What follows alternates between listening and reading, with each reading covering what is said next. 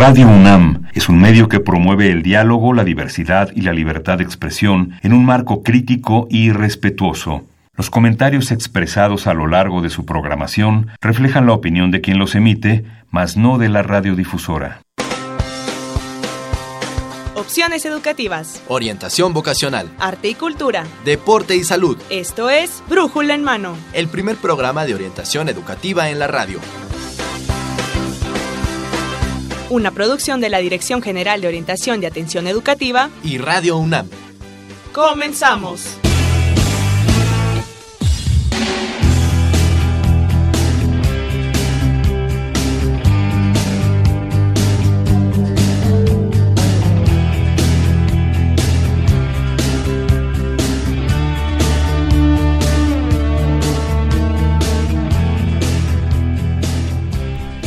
Hola, ¿qué tal amigos? Muy buenos días, sean bienvenidos a Brújula en Mano. Hoy estamos transmitiendo a través del 860 de amplitud modulada y en internet en www.radiounam.unam.mx. Gracias por acompañarnos en este lunes templadito, lunes 3 de diciembre del 2018. Se nos acaba el año, ya se nos está acabando, pero nosotros estamos arrancando con la emisión número 1169 de este Brújula en Mano. Así que los invitamos a que se queden con nosotros. Yo soy Miguel González y tengo el agrado de presentar también en los micrófonos a mi compañera, la académica orientadora de la Dirección General de Orientación y Atención Educativa. Ella es la doctora Mercedes Anoto. Con la confianza que me da, Mercedes, muy buenos días, ¿cómo estás?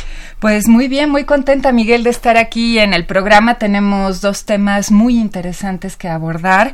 Uno corresponde a la importancia del papel de los historiadores para el desarrollo de nuestro país y el otro sobre el programa de vinculación con exalumnos. Un gusto abordar estas temáticas tan interesantes y le envío un saludo a nuestros radioescuchas. Claro que sí, la verdad que la expectativa es alta. yo les confieso, desde que me enteré que traíamos el tema de historia, dije, vamos a ver cómo va esta, esta de, la importancia de los historiadores en el desarrollo de nuestro país. Por eso es que tenemos una voz autorizada para hablarnos de este tema. Y también con, con lo mencionaste, eh, Mercedes, el programa de vinculación con egresados también es una voz muy interesante. Más adelante la van a conocer.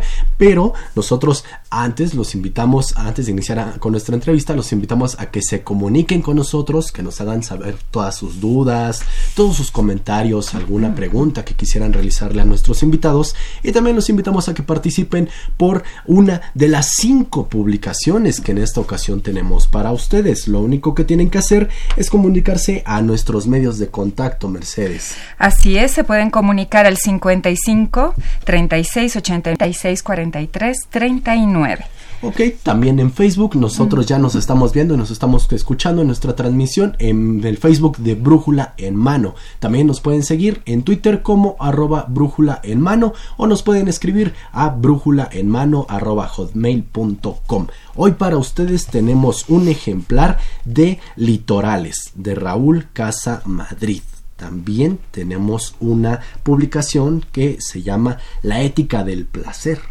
Así de Graciela Hierro. Hierro. También, como se nos viene en épocas de celebrar, épocas de compartir, crónicas y leyendas mexicanas, entre lo lúdico, lo lúbrico y lo etéreo, cantinas, templos de la salud. A ver, ¿qué tal está? Yo quisiera ganarme ese, pero no puedo puedo. Así que ustedes que sí pueden, comuníquense con nosotros. Y nuestros clásicos, Enciclopedia Cosmos, el tomo de matemáticas, que este ya es clásico, nuestro, nuestra Enciclopedia Cosmos, y Química. Solamente tenemos uno de cada uno. Usted se comunica con nosotros, tu amigo Radio Escucha, te comunicas con nosotros, nos dices cuál quieres y entonces entras a un sorteo. Entonces, ahí está la dinámica. Son cinco que tenemos para hoy, para todos ustedes. 55 36 89 89, 55 36 43 39. Nosotros vamos ahora sí arrancar porque las voces y la experiencia es mucha, lo que tenemos que conocer es mucho y el, poco, el tiempo a veces es poco. Así que arrancamos con... Orientación educativa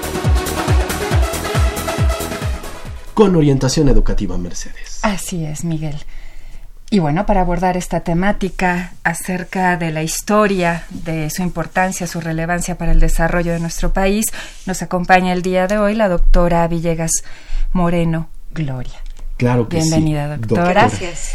Y bueno, eh, tiene una trayectoria amplísima, la doctora. Sí, claro que sí. Mira, información que podemos, la, vamos a resumir un poco porque es amplio todo, pero es licenciada, maestra y doctora en historia por nuestra máxima casa de estudios. Es profesora de tiempo completo, de titular C en la Facultad de Filosofía y Letras y este... Eh, es investigadora nacional también. Ajá. Ha ocupado diversos cargos académicos, administrativos, jefa del área histórico-social del Colegio de Ciencias y Humanidades, secretaria del profesorado y secretaria general de la Facultad de Filosofía y Letras de la UNAM, directora del Archivo Histórico Central del Archivo General de la Nación y coordinadora del Archivo Histórico de la UNAM. Además, ha sido directora de la Facultad de Filosofía y Letras por dos periodos. Exactamente, era lo que te quería comentar. Eh, nos acaba de actualizar información, es autora ya de 10 libros y aproximadamente 69 artículos publicados en revistas especializadas, obras colectivas, nacionales e internacionales y también coautora de siete libros más. Ha sido también directora de aproximadamente 70 tesis de licenciatura y posgrado. Y posgrado, o sea, que es amplio lo que usted ha recorrido, doctora Villegas, a todos los que ha asesorado y a todos los que ha impregnado de su conocimiento. Pues una, muchísimas gracias por la invitación. La verdad es un privilegio que a uno lo inviten a hablar algo de, de lo que es una pasión de toda la vida, ¿no? Creo que en ese sentido, pues la historia ofrece una gama muy rica, un espacio de creatividad. Creo que eso es una de las cosas más atractivas que nosotros tenemos. ¿sí? Em, y el habernos formado, bueno, con extraordinarios profesores como Edmundo Horman, Wenceslao Roses, este, Francisco de la Maza, Martín Quirarte, en fin. Es ir nutriéndonos, pues, de, de, todo el conocimiento. Pero además de algo que es muy, muy importante, sí, el historiador tiene un espacio de acción amplísimo pero su tarea es indispensable justamente porque explica nuestro presente, explica por qué estamos en esta situación. O sea, tiene muchos matices y además tiene muchas incidencias. En México, por ejemplo, bueno, los grandes historiadores del siglo como Servando Teresa de Mier, como José María Luis Mora, como el mismo Justo Sierra. Entonces, hay una combinación eh, muy, muy fuerte en ese sentido y la historia da una perspectiva y una visión en muchísimos sentidos, sí.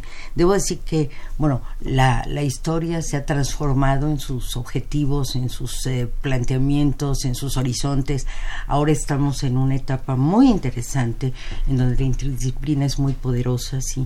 En donde además, bueno, esto se muestra claramente en nuestros seminarios de posgrado, llegan geógrafos, ingenieros, etcétera, a hacer un posgrado en historia, sí, porque quieren conocer muchas veces los orígenes de la disciplina. Y hacemos una combinación verdaderamente extraordinaria. Una de las experiencias más bonitas que yo he tenido es la curaduría de exposiciones, que en realidad nos llaman como historiadores, no es que tengamos una preparación en ese campo, pero lo que podemos aportar es importante, ¿no? Entonces, a mí me tocó, entre otras exposiciones, hacer la, la curaduría de una exposición conmemorativa que se llamó Los Caminos de la Libertad, conmemorativa de la Independencia. Y hace mucho tiempo, 2007, 2009, poco antes de entrar a la dirección de la facultad, hice la curaduría de una exposición que se llama eh, Rostros, Voces y Alegorías, del cual, de la cual resultó un libro, Los tiempos de la paz y los de la revolución. Lo hicimos con Conaculta, Fomento Cultural Banamex, en el precioso edificio. Y bueno, fue un ejercicio muy interesante porque era hacer un recorrido desde 1867 hasta 1917, pero combinando obras de arte, el discurso, la narrativa de la época y tratando de ver de manera integral el proceso histórico. Sí, la verdad fue una experiencia increíble. Eh, la nutrimos con materiales de archivos mexicanos del extranjero, etcétera. Hicimos algunas videos, cápsulas para complementar y, y, bueno, cuando recorrimos la exposición, pues la gente estaba realmente muy entusiasmada. Obras que nunca se habían exhibido, en fin, bueno, son cosas que se disfrutan muchísimo y que nos dan un panorama de una riqueza genial, ¿no? Entonces, creo que en ese sentido estamos en un, pues con un conocimiento que satisface a quien lo desarrolla y que tiene una profunda calidad para comunicarse con la gente. Yo tengo la experiencia de que hay un, yo le llamo así una apetencia por la historia, ¿sí? Cuando uno eh, se reúne con colegas que no son de la especialidad, nos preguntan, bueno, ¿y cómo fue esto? ¿Y cómo fue aquello? ¿Y cómo fueron los... O sea, hay una siempre una interlocución potencial. Y además que justamente el ser profesora de nuestra universidad durante tantos años, el impartir cursos en la licenciatura, en el posgrado, en el sistema de universidad abierta, que eso también es una dimensión muy rica porque mucha gente llega a hacer segunda carrera. Bueno, nos da la posibilidad de conversar con los jóvenes, entender qué es lo que quieren, sí. Yo he dicho siempre que mis mejores temas los he encontrado en el aula platicando con mis alumnos, digo, ay, este tema no está suficientemente desarrollado, vamos a trabajar. Y además convidarlos a ellos, ¿sí? tiene una creatividad, bueno, verdaderamente maravillosa, ¿no? Y creo que ese es un punto que nos va a abrir eh, una de las cosas que siempre inquieta los campos laborales de la historia. Exactamente, doctora. Nos interesa muchísimo su punto de vista tan amplio acerca de la historia porque nos hemos encontrado con algunas perspectivas generalizadas de los estudiantes acerca de que la historia se enfoca únicamente un historiador a la docencia y a la investigación. Entonces, en este momento tenemos la oportunidad de abordar de una manera más amplia pues el campo de la historia. Sí, precisamente una de las preguntas es, pues, ¿cuáles son los o el objeto de estudio de la historia, historiografía? ¿Qué es lo que estudian? la historiografía, eh, que fue una materia fundada por Edmundo Gorman en nuestra facultad, que le decía que había que impartir esa materia para equiparar la historia con el resto de las ciencias, ¿sí? los fundamentos.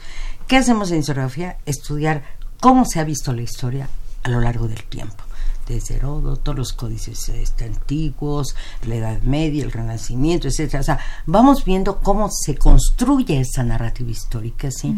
Bajo qué perspectivas y cuáles son, digamos, los propósitos de aquellos que han trascendido, ¿sí? Por ejemplo, bueno, obras como la de Maquiavelo, ¿sí?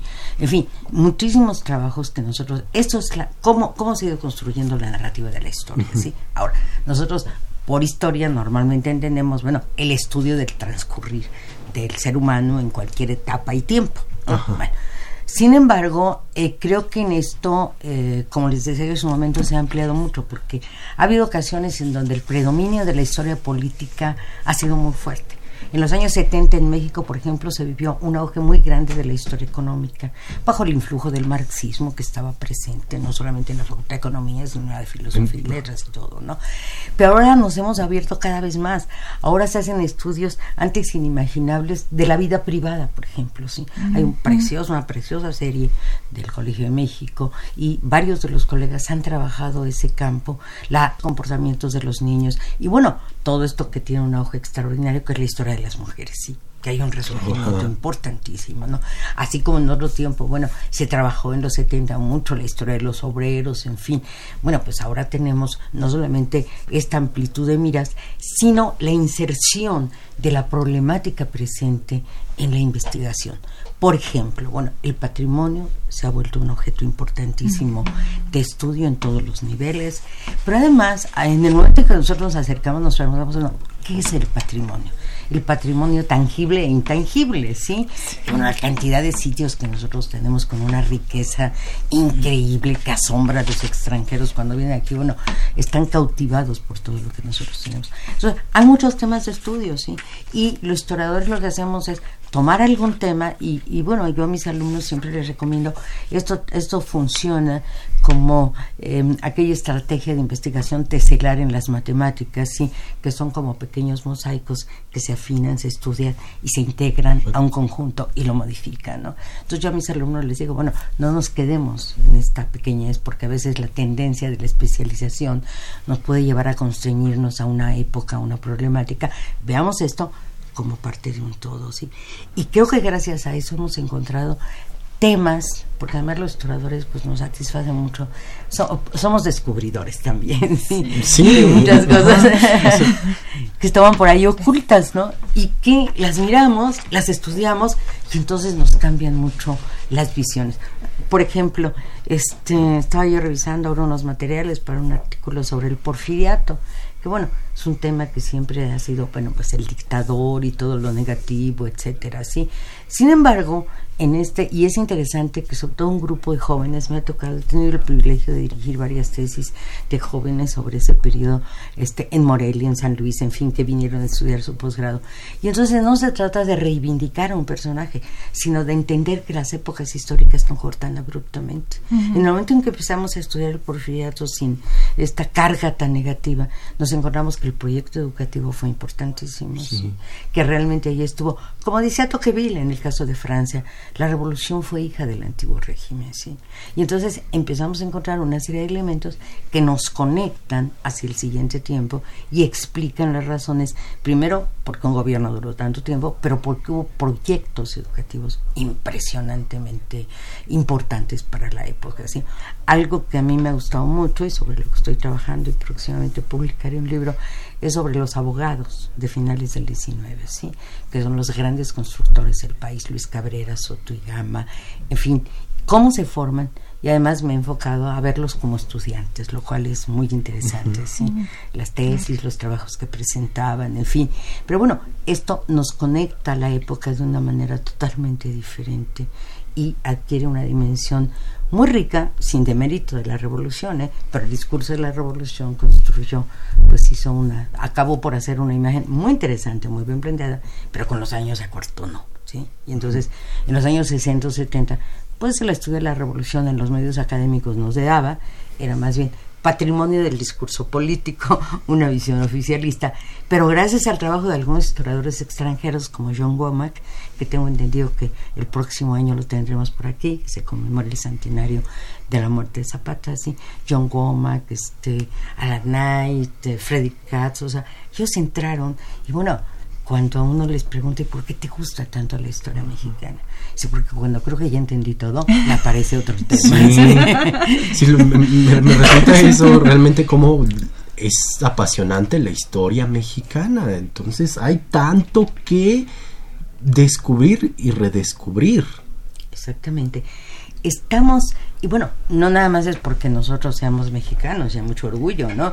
Sino porque, bueno, México ha representado históricamente un lugar con una serie de condiciones muy complejas, digamos, a nivel, y que, y que impactan a nivel internacional.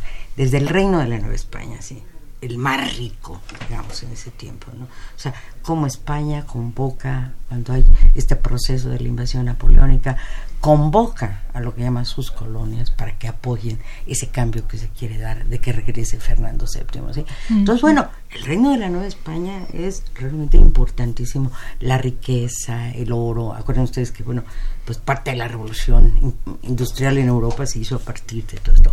Eh, y desde luego, bueno, cómo se van construyendo las fronteras, ¿sí? O sea, el tamaño, bueno, la pérdida del territorio, un día conversando, conversando con mi querida colega y maestra Josefina Vázquez, decíamos, bueno, uno no tiene que explicarse por qué se perdió la mitad del territorio, sino la, interrogante es por qué se conservó la otra mitad, ¿verdad? O sea, frente a esos embates que había. Entonces, ¿cómo, se, cómo migró la población? Sí, que ahora eso es algo que está muy, muy en boga, ¿no? ¿Cómo se dieron además la formación, digamos, de las regiones, de los pueblos, de las ciudades, en medio de una legislación que era pues controladora por parte de España. Y algo muy interesante, o sea, los cambios que se dieron, las reformas borbónicas, por ejemplo, en el siglo XVIII, bueno, pues Hort Pichman, un extraordinario colega, las ha estudiado a fondo, han venido en nuestros archivos. Y claro, ha sido un detonante para que también los historiadores mexicanos nos fijemos, no es que no lo hayamos visto, ¿no? sino que hay lo que he llamado ciertas tendencias historiográficas pero nos resulta muy bien y muy estimulante cuando los historiadores extranjeros o nos encontramos en los congresos en distintas partes del mundo o vienen y nos dicen esto es una maravilla sí eh, alguna ocasión un colega decía bueno es que es que México no es eh, un país es un es una suma de países y de naciones, los pueblos indígenas, todas estas tradiciones, la lengua. Estamos ahora muy conectados con los lingüistas justamente por eso, con los historiadores del arte. Claro, dicen, bueno, es historia del arte, pero antes que todo es historia, ¿no? Entonces, bueno, tenemos además otra cosa muy bella, ¿sí? que es el tema de las imágenes, ¿sí? la fotografía, la pintura, los grabados, etcétera, que antes eran considerados ilustración de un libro. Cuando hicimos, así fue la revolución hace muchos años, ¿sí? Aquí le ponemos fuente a la fotografía, así es una ilustración. Afortunadamente quedó con la fuente porque era, me tocó, me tocó coordinar la investigación gráfica de esa obra que coordinó el doctor Flores Cano y que la coordinación académica la hizo el doctor Javier García Diego. Bueno, había fotografías que nunca se habían mostrado ¿sí? en los expedientes del Archivo General de la Nación, del antiguo este, Condumex, actualmente Carso, y la imagen nos permite una narrativa, ¿sí? Y en esa narrativa estamos, recuerdo el caso de un alumno que hizo una, su tesis sobre un solo grabado que representaba a Porfirio Díaz como si fuera el cruel Nerón y a los eh, revolucionarios como Cristo, en fin. Sí, una imagen nos permite conocer todo un mundo.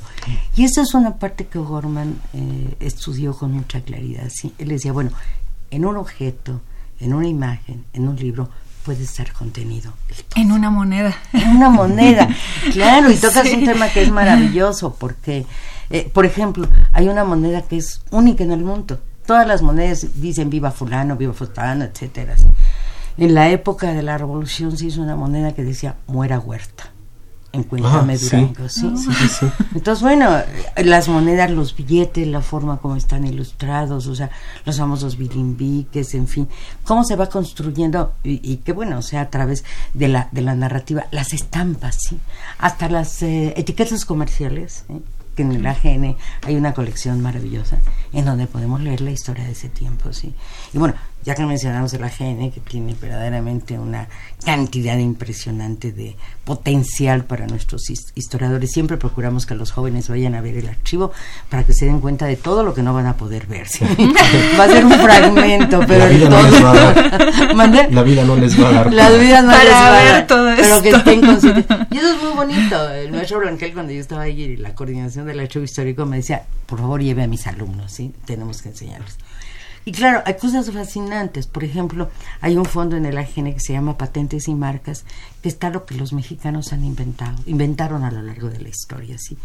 Hay una pasta de café con leche, hay una máquina lavadora finales del siglo XIX, cosas que, que se conocen muy poco. Y otro que es bueno para fascinarse, que es la de las partituras musicales, ¿sí? Oh. propiedad artística y literaria. Ahí hemos encontrado piezas musicales que no se volvieron a interpretar.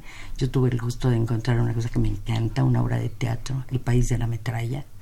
No crean que era de ahora, ah, ¿eh? Ah. sino de 1914. 1914 Me encontré el libreto, en fin, toda la trama y los alumnos del Colegio de Literatura Dramática y Teatro de nuestra facultad me cumplieron la fantasía de montarla en el 2010 y con el talento de los jóvenes que además encontraron una empatía maravillosa. Doctora, mire, eh, quisiera hacerle una pregunta que parece quizás algo eh, un tanto, pues, obvio quizás para usted, pero, pero pensando en aquellos estudiantes que han contemplado la carrera de historia, eh, yo quisiera preguntarle, ¿la historia por, por qué es tan relevante para, para los seres humanos y, supongo que tiene que ver también con el presente? Pero, Claro, este Cito nuevamente al autor Gorman, que realmente fue un parteaguas en la visión de todo esto. Decía, toda historia es historia presente. Es decir, lo que nos preguntamos del ayer es porque el hoy nos está interpelando sobre diferentes temas. Por supuesto, bueno, aquí podríamos poner infinidad de ejemplos desde el mundo antiguo, en fin, cómo pensaron la narrativa de dónde vienen, por qué estoy aquí, a dónde voy, o sea, preguntas que parecen muy, muy elementales, pero que tienen mucho fondo y que, bueno, historiadores, bueno, desde luego, por supuesto, Heródoto, les dedicaron su vida, Tucídides, en fin, pensando en el mundo griego, dicen que tenemos que volver a los griegos, y es cierto, ¿eh? O sea, los griegos se preguntaron todo, ¿no? Y la fascinación, por ejemplo, del oráculo, del sentido que tiene la predicción o no del futuro. Entonces, es, un, es una preocupación inherente al ser humano.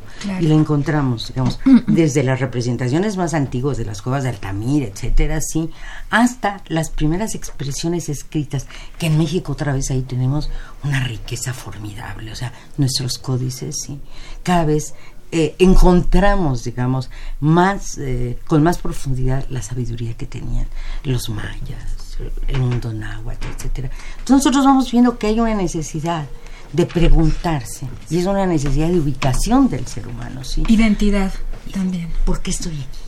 ¿Qué hago? ¿Qué sentido tiene lo que hago? Entonces, bueno, los historiadores hacemos muchísimo trabajo, ¿sí?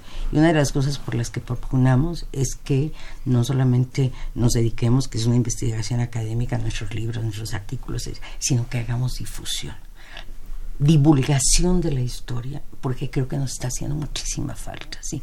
Varios alumnos y espero que eh, culminemos pronto ese proyecto, están en esa orientación, porque la tecnología ahora nos brinda recursos extraordinarios para poder recrear muchos momentos históricos. Ya sabemos que, bueno, la discusión de si la verdad o no, si lo que verdaderamente pasó, no. O sea, es una visión de alguien que ofrece que puede tener lo que Jorge Alberto Manrique, mi muy querido profesor, decía, la interobjetividad. ¿sí? A ti y a mí nos puede parecer verosímil, te lo comparto. Pero además, ese compartir ilumina el mundo en el sentido de lo que yo estoy haciendo, lo que está haciendo el otro, en fin, y cómo se va tejiendo esta realidad tan compleja, tan bella. Y decía hace algunos momentos, ¿no? Cómo les entusiasma a los historiadores extranjeros, porque es un caso especialísimo por la frontera con Estados Unidos, por la producción, por recuerden por ejemplo que nuestro territorio iba prácticamente a cubrir Centroamérica y es el norte era muy amplio, sí, por la ubicación geográfica, sí. O sea, el cruce de los océanos es verdaderamente emocionante leer las crónicas del ganado de China que venía y cómo se distribuían las mercancías, etcétera, sí. Y algo que no podemos dejar de lado, o sea, lo que es la cultura. Digamos, la cultura ya no pensamos en el sentido elitista, sino incluida aquella, pero la cultura popular, sí. O sea, simplemente esos tejidos maravillosos. Tengo una alumna que está muy entusiasmada con hacer historia de los textiles en México, los diseños, etcétera. O sea, la comida, desde hace tiempo, este el tema de la comida ha sido un tema que también ha interesado en muchos lugares y, y ya, digamos, desde el final del siglo XIX se hablaba había quien clasificaba eh, las poblaciones por los pueblos que consumían maíz, consumían trigo, etcétera. O sea, la alimentación como un factor de la explicación de la realidad, ¿no? Y por supuesto, bueno, pues todo lo que se va creando a través de la cosmogonía, del pensamiento de los dioses, o sea, y que nos ofrece eh, para los para los estudiantes una posibilidad de aportar, aunque sea una cosa pequeña, algo al conocimiento histórico. Doctora, yo la escucho y digo, la doctora Villegas es una apasionada de, esto, de este tema. La verdad que eh, quisiera meterme un poco a la historia de la doctora Villegas para preguntar qué fue lo que le motivó a usted a, estudiar historia. ¿Qué es lo que le, atrajo? Para los muchachos que estén preguntándose y que digan, quiero estudiar historia, pero no sé si sí o si no. ¿Qué se requiere? Porque el aspirante a ser historiador, ¿qué requiere? Bueno, voy a, voy a comentar primero lo segundo y luego la, la primera pregunta. Bueno, mucho entusiasmo por lo que hacen, ¿sí?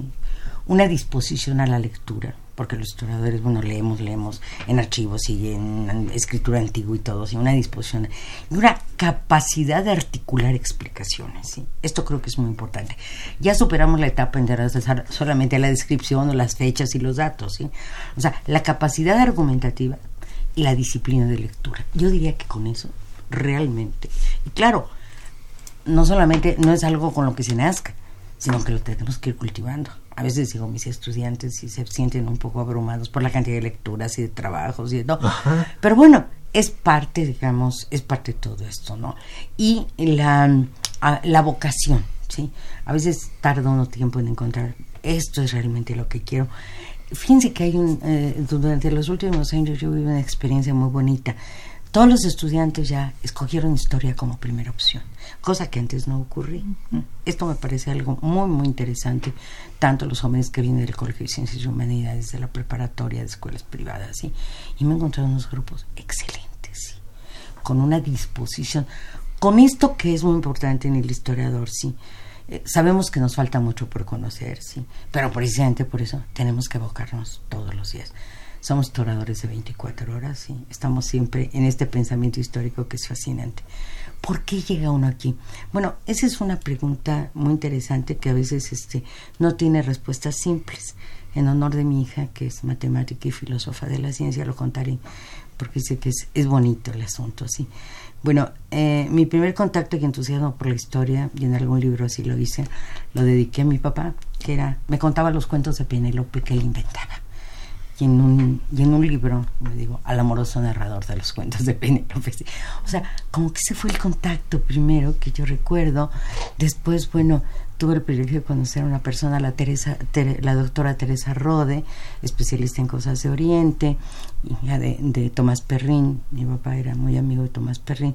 Y me pareció fascinante que alguien estudiara cosas de Oriente en México. Digo, cuando uno es pequeño. bueno, cuando entré a la universidad, mi idea, lo más. Yo quería, yo quería ser abogada. ¿sí? Nada más. Pero mi papá me dijo: No te veo en los tribunales. Y como en esa época éramos obedientes le digo. Bueno, dije, no, pues voy a estudiar otra cosa. Y entonces solicité uh, la carrera de antropología, que no existía en la universidad. Bueno, no, en esa época Todavía no existía existía. toda esta mayoría de difusión, esta maravilla de difusión. Y me dijeron, por lo que más se parece es la historia. Y llegué a la historia, sí. Ahora, quiero decir dos cosas. ¿eh? Eh, durante varios años me he dedicado al estudio de los abogados, o sea que ahí quedó este Tenía sembrada. usted todavía esa semilla y resurgió de una manera muy natural, sí, entonces he estudiado a Emilio Rabasa, Antonio de Soto y Gama, al que le he dedicado un libro intelectual revolucionario que es verdaderamente fascinante y que tuve el privilegio de conocer su archivo personal.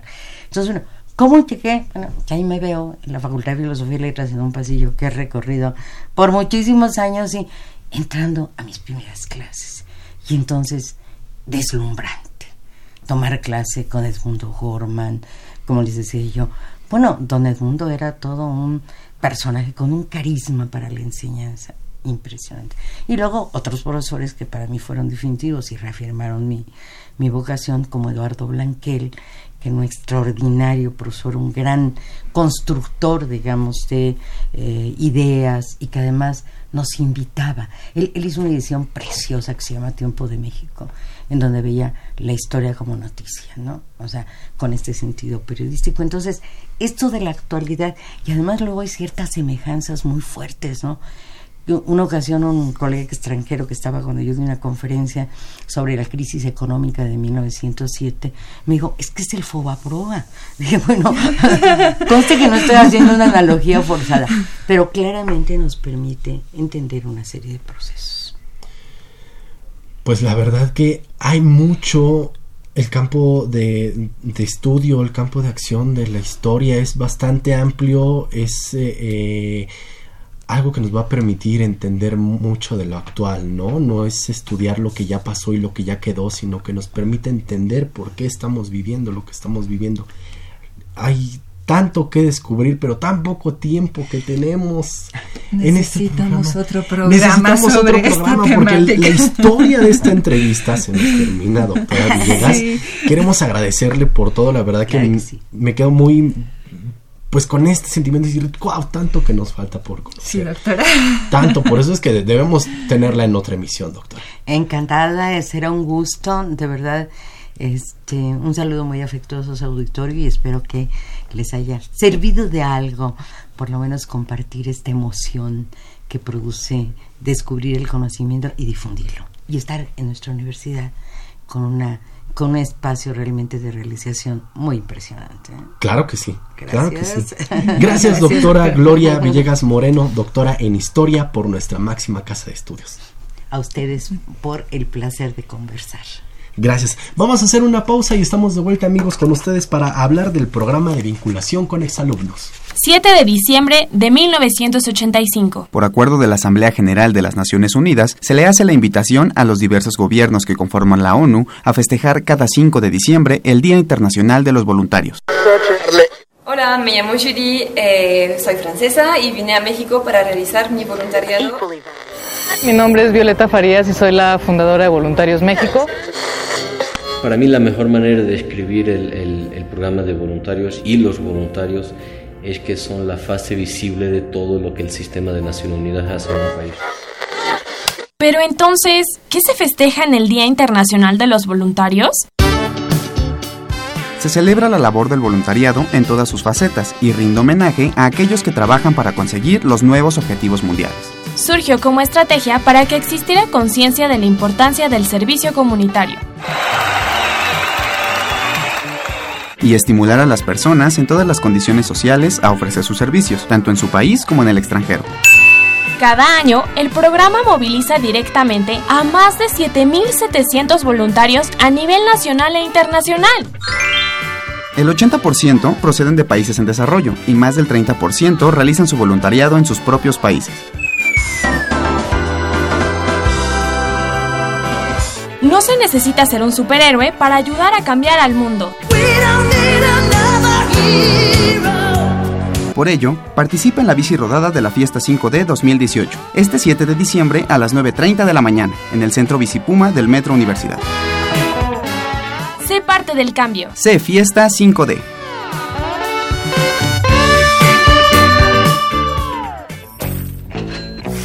Bolsa Universitaria de Trabajo.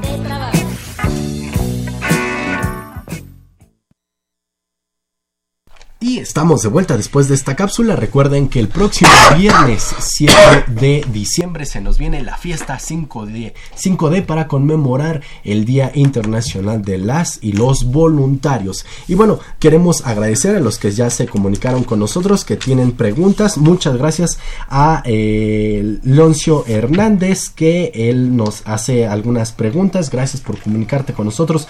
Daniel Gómez Lezama, que participa por una de las eh, enciclopedias, Elizabeth Solórzano, que también se comunica con nosotros, Raúl Horta Retana, que también quiere participar, gracias Raúl por estar ahí al pendiente, Tania eh, Susana Ochoa, que también está con nosotros, Rosario eh, Tamayo, que también participa, y Josefina Cruz y Mercedes, nos vamos rápido con nuestro siguiente tema. Así es, Miguel. Y bueno, como comentabas anteriormente, pues vamos a hablar acerca de los programas de vinculación con los exalumnos y para ello tenemos la presencia el día de hoy del doctor Daniel Barrera Pérez, él es director del programa de vinculación con los egresados de la UNAM. Bienvenido, doctor, al programa. Muchas gracias, buenos días. Doctor, platíquenos a grandes rasgos cuál es el objetivo de este programa de vinculación con los egresados UNAM. ¿Cómo no? Bueno, los egresados UNAM viene de eh, con mucha pertinencia desde 1984 porque el artículo séptimo del Estatuto General de la Universidad dice que son miembros de la comunidad universitaria los profesores, los alumnos, los técnicos, pero los exalumnos son también parte de la comunidad universitaria. Entonces, tiene mucha pertinencia que una unidad administrativa de la universidad tenga un área específica para atender los asuntos con los que son pues muchísimos ya. Sí, claro que sí, claro que sí. Entonces ellos, aunque terminan una licenciatura, no dejan de ser parte de la comunidad entonces. así es. Así es. Y es entonces la parte más numerosa de la comunidad universitaria, la más dispersa probablemente, pero también la más grande.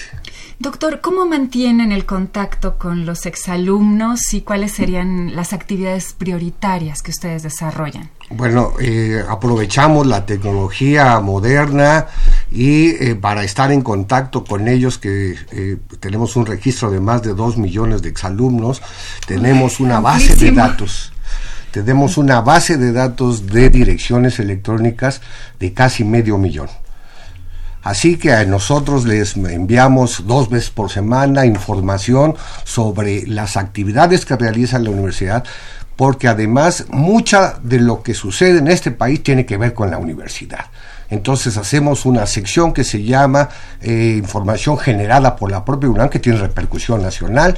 Tenemos una sección en donde se puede saber cuáles son las ventajas que tiene obtener su credencial de exalumno. Hemos pedido ya casi 420 mil credenciales de exalumno, en donde tienen beneficios en diferentes entidades públicas y privadas de bienes y servicios, donde obtienen beneficios, descuentos, algunas promociones que son de beneficio. Entonces ganan todos, porque ganan ellos con su credencial al obtener beneficios en entidades públicas y privadas. Pero además eso nos provee recursos para generar becas para los universitarios que aún están estudiando. Becas. Becas. Es decir, eh, nosotros creemos que llega el momento en que un exalumno, un egresado dice, quiero regresarle algo de acuerdo a mis posibilidades de lo mucho que recibí de la universidad pública y gratuita. Y tenemos la gran iniciativa de miles y miles de universitarios que han ya aportado de alguna o de otra forma recursos, ya sea a través de organización de eventos o de su propio bolsillo o de entidades públicas y privadas eh, que ofrecen servicios y hemos ya otorgado más de 20 mil becas a alumnos activos de la universidad. Pues esto es realmente interesante, ¿no? El compromiso que tienen, bueno, que nos queda todo universitario una vez que sale de las aulas, de decir, si a mí la universidad me apoyó dándome una formación, ahora yo le retribuyo para que algún otro chico pueda continuar. Así es. Es, uno. El, el, objetivo principal del programa de vinculación con, con egresados, antes era con exalumnos. Así es. Ahora con con egresados, ¿cuál vendría a ser, doctor? Bueno, eh, la diferencia es muy sutil entre egresados y exalumnos, porque bueno, hay quien dice, el, maestro González Casanova decía, que alumno es siempre alumno aunque haya acabado una carrera, porque es aprender, es iluminarse, y eso no lo pierde. Nosotros decimos, cada vez que alguien entró por primera vez en un aula universitaria, nunca dejó de ser universitario y entonces la diferencia entre exalumno y alumno pues es meramente decir terminó una etapa, pero ser alumno de la universidad es serlo toda la vida. Ahí está el punto, digamos, convencional entre terminó sus estudios o no. Sigue siendo parte de la comunidad como le dice el Estatuto General, ¿sí? Y entonces sigue siendo parte de la universidad y como sigue aprendiendo, seguirá siendo siempre alumno. ¿Existe en este programa de vinculación con egresados, doctor Barrera, algún mecanismo, alguna forma en la que se tenga, valga la redundancia, información sobre el estado de los egresados? ¿Qué es lo que están haciendo actualmente? ¿Dónde están? Sí, y qué bueno que me esa pregunta porque estamos muy orgullosos de una encuesta que realizamos con una muestra significativa de una fórmula que la Núñez eh, propuso, en donde se toma eh, una muestra de diferentes sectores, carreras, incluso eh, no solo carreras, sino diferentes unidades académicas, en donde podemos comparar algunos estándares en cada una de estas tenemos ya la realización de 88 mil encuestas aplicadas a egresados, porque, a ver, déjeme decir, estamos acostumbrados a hacer una evaluación de las universidades eh, de eficiencia o de proceso, es decir, cuántos alumnos, cuántas investigaciones, cuántos libros, o, la relación, se han hecho tantos eh, alumnos por eh, formados por tantos profesores. No, lo que estoy hablando es de una encuesta de resultados.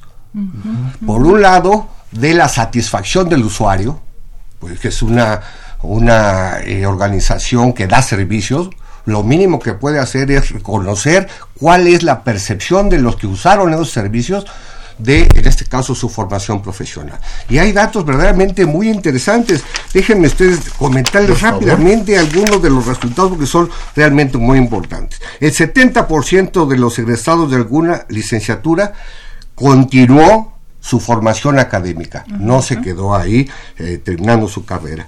Fue un estudio de posgrado. Así es, maestrías, eh, cursos de actualización y educación continua. Por otro lado, hay un dato que es verdaderamente interesante, que el 97% de los que egresaron de la UNAM volverían a estudiar en la UNAM. Esta es una forma de mostrar la identidad y la satisfacción en haber estudiado. Y también tenemos que saber, por otro lado, que el 66% de los que terminan una carrera son los primeros en su familia en obtener un título universitario. Y esto lo único que significa es la gran capacidad que tiene la universidad de la movilidad social. Cada vez es, nos da gusto que cada vez empezamos, cuando hicimos la encuesta, era el 72% que eran los primeros en su familia de obtener un título universitario. Estamos en el 66, ¿qué quiere decir? Que cada vez los universitarios son hijos de alguien que ya fue universitario. Eso es una muestra. Pero no solamente eso, hay que tratar de saber qué, cuál ha sido su inserción en el campo laboral. Eso, eso es muy importante y déjenme decirles, el 81% de los egresados de la UNAM se encuentra laborando. El 11% no lo hace por motivos personales y el 8% está desempleado. Esto, eh, perdón, pero las cifras son, yo digo, bastante buenas en relación a cómo es el panorama nacional. Así que, bueno, déjenme decirles, ¿cómo sabemos dónde están? ¿Qué están haciendo? Tenemos esta encuesta de 150 preguntas. Es una muestra aleatoria simple. Está reconocido eh, que eh, una vez que nosotros hemos encontrado de, resultados por carrera, por generación, hay diferencias a veces por generación en la misma carrera, diferencias de la misma carrera cuando una se imparte, digamos, en una eh, eh, eh, entidad de, Querétaro o del Estado de México, de la propia UNAM, como hay diferencias entre ellas, y son muy importantes porque permiten realimentar los programas de estudio, y sirven también para que los alumnos que vayan a tomar la decisión de tomar una carrera tengan información de qué tanto pueden ser empleados por eh, diversas instituciones, a diferencia que la gente cree, los universitarios de, de, esta institución están, son más contratados por la iniciativa privada que por el sector público. Entonces, qué bueno que hacemos esta encuesta, es de un seguimiento por generaciones cada cinco, cada dos, cada cinco y cada diez años, y entonces nos permite tener una visión, digamos, eh, de corte a largo plazo para poder ir viendo las modificaciones a través del tiempo. La verdad que es muy interesante conocer qué es lo que están o cómo es lo que cómo le están pasando los egresados, ¿no? Porque sirve para ver qué nuevos o programas o de qué manera se va a apoyar a los que están a salir, como usted lo dice, es el grupo más nutrido registrados en este programa. Eh, le, decía, déjeme darle algunos datos que me parecen interesantes. Hemos hecho, digamos, cuentas generales de cuántos han salido de las salas universitarias son más de 2 millones, son alrededor de 8 millones. Si hacemos, tomamos en cuenta todas las generaciones desde que la universidad es nacional, digamos. Ok. Pero tenemos una, una base de datos validada de 2 millones desde que empezamos a eh, la universidad empezó a reunir esta información. Pero decíamos, inscritos en el programa son aquellos que nosotros les llamamos aquellos que reciben nuestra información porque nos han proporcionado su email, que eso es casi medio millón de personas que es, es una cifra importante, y tenemos 160 agrupaciones oficialmente registradas en el programa, que aunque muchas de ellas se iniciaron desde que hubo el primer egresado, yo tenemos una asociación de egresados de la 2024 de la preparatoria, bueno, esos ya no viven, pero son sus hijos quienes forman esta asociación. Hay asociaciones importantísimas como la de ingenieros, como la de Facultad de Contaduría y Administración, pero entre todas ellas tenemos ya registradas de Colombia, de Costa Rica, que residen allá Recientemente dimos posesión a una mesa directiva en Washington de personas que trabajan allá y que hicieron una red de universitarios de la UNAM y que les acabamos de dar posesión hace unos dos meses. Es decir, estas 160 agrupaciones de alguna manera aportan porque hacen reuniones académicas, porque hacen cursos de actualización, etcétera. Es decir, están participando con su alma mater. Doctor Barrera, en relación un poco con lo que se tiene de este programa de vinculación con egresados de la UNAM y la Dirección General de Orientación y Atención Educativa, ¿qué es lo que se está trabajando actualmente? Bueno, eh, tenemos eh, la eh, buena tradición de que quien aporte el recurso para otorgar becas no interviene en la selección de los becarios. Entonces, lo que hace el programa es reunir estos recursos. Ya decíamos, más de 20 mil becas se, han otorgado a través de estos recursos que vienen del programa, pero no se están eh, directamente viendo a quién sí se le da y a quién no se le da. Esta es una buena tradición de que quien aporta el recurso no decide, a quién se le da. Entonces, de él lo que está haciendo, y lo hace muy bien, por ciento, es reunir a los candidatos, sacar la convocatoria, elegir a quién, y el programa simplemente proporciona recursos sin intervenir a quién sí y a quién no se le da su beca. ¿Esta es la, beca para la titulación o es otra? Déjenme decirles, empezamos modestamente entregando 50 becas por una aportación de una asociación. Fue, le llamamos ahí un fondo semilla. Pero esto nos propusimos duplicarlas al siguiente año 100, al siguiente año 200 Y bueno, ya la última vez dimos 16 las, las últimas 14 mil becas en los últimos dos años. Pero como ya teníamos bastante influencias, porque el programa fueron los primeros que hicieron las becas de titulación en la universidad. Eso no había en la universidad. Becas de titulación. Y de ahí partimos para ampliar. Ahora hacemos de titulación por investigación, de titulación de maestría, de titulación por doctorado, pero además a grupos representativos deportistas de la UNAM, y damos nosotros becas. Además, a los eh, que vienen de eh, familias eh, más vulnerables de los estudiantes, también tienen una beca. Y también estamos ahora incursionando en becas de movilidad, de movilidad institucional hacia otras universidades nacionales y de movilidad para estudiantes en el extranjero. Excelente, doctor. Pues son muchas opciones, muchos apoyos que parten de precisamente esto de vinculación, ¿no? Con egresados. ¿Y cuáles serían las principales acciones a seguir en el futuro inmediato? Bueno, nosotros pensamos que lo que primero tenemos que hacer es consolidar lo, que hemos eh, ido logrando. Por ejemplo, déjenme decirles que eh, hay asociaciones que eh, dicen, nosotros no tenemos dinero para aportar directamente, pero ¿qué tal si hacemos un curso nacional de esto y de aquello y lo que se recoja de ello va para la universidad? Hay un ejemplo muy claro de, eh, unas asociaciones de, eh, la, la, eh, de Aragón, de abogados de Aragón, en donde hicieron durante cuatro años seguidos un curso sobre eh, juicio oral. Y entonces después hicieron un libro y todo lo que de ello se obtuvo de ganancia para el mismo fondo de becas. Es decir, yo lo que diría es seguir fomentando que los universitarios que ya no están físicamente en las aulas sigan aportando como puedan, como, como sea su capacidad, algo, repito, de lo mucho que recibieron cuando fueron eh, alumnos. Y, el mensaje a los alumnos actuales sería un poco a la inversa, pero en el mismo sentido. ¿Cuál es?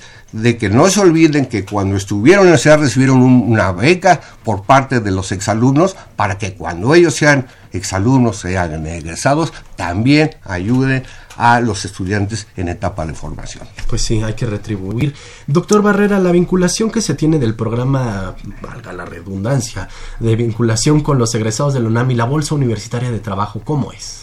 Bueno, eh, gracias a esta gran posibilidad que tenemos nosotros de difundir a través de los correos electrónicos y a través de un periódico que eh, podemos nosotros producir cada dos meses, ahí eh, nosotros les damos las, eh, la información para que ellos acudan a los diferentes lugares para la bolsa de trabajo de la universidad.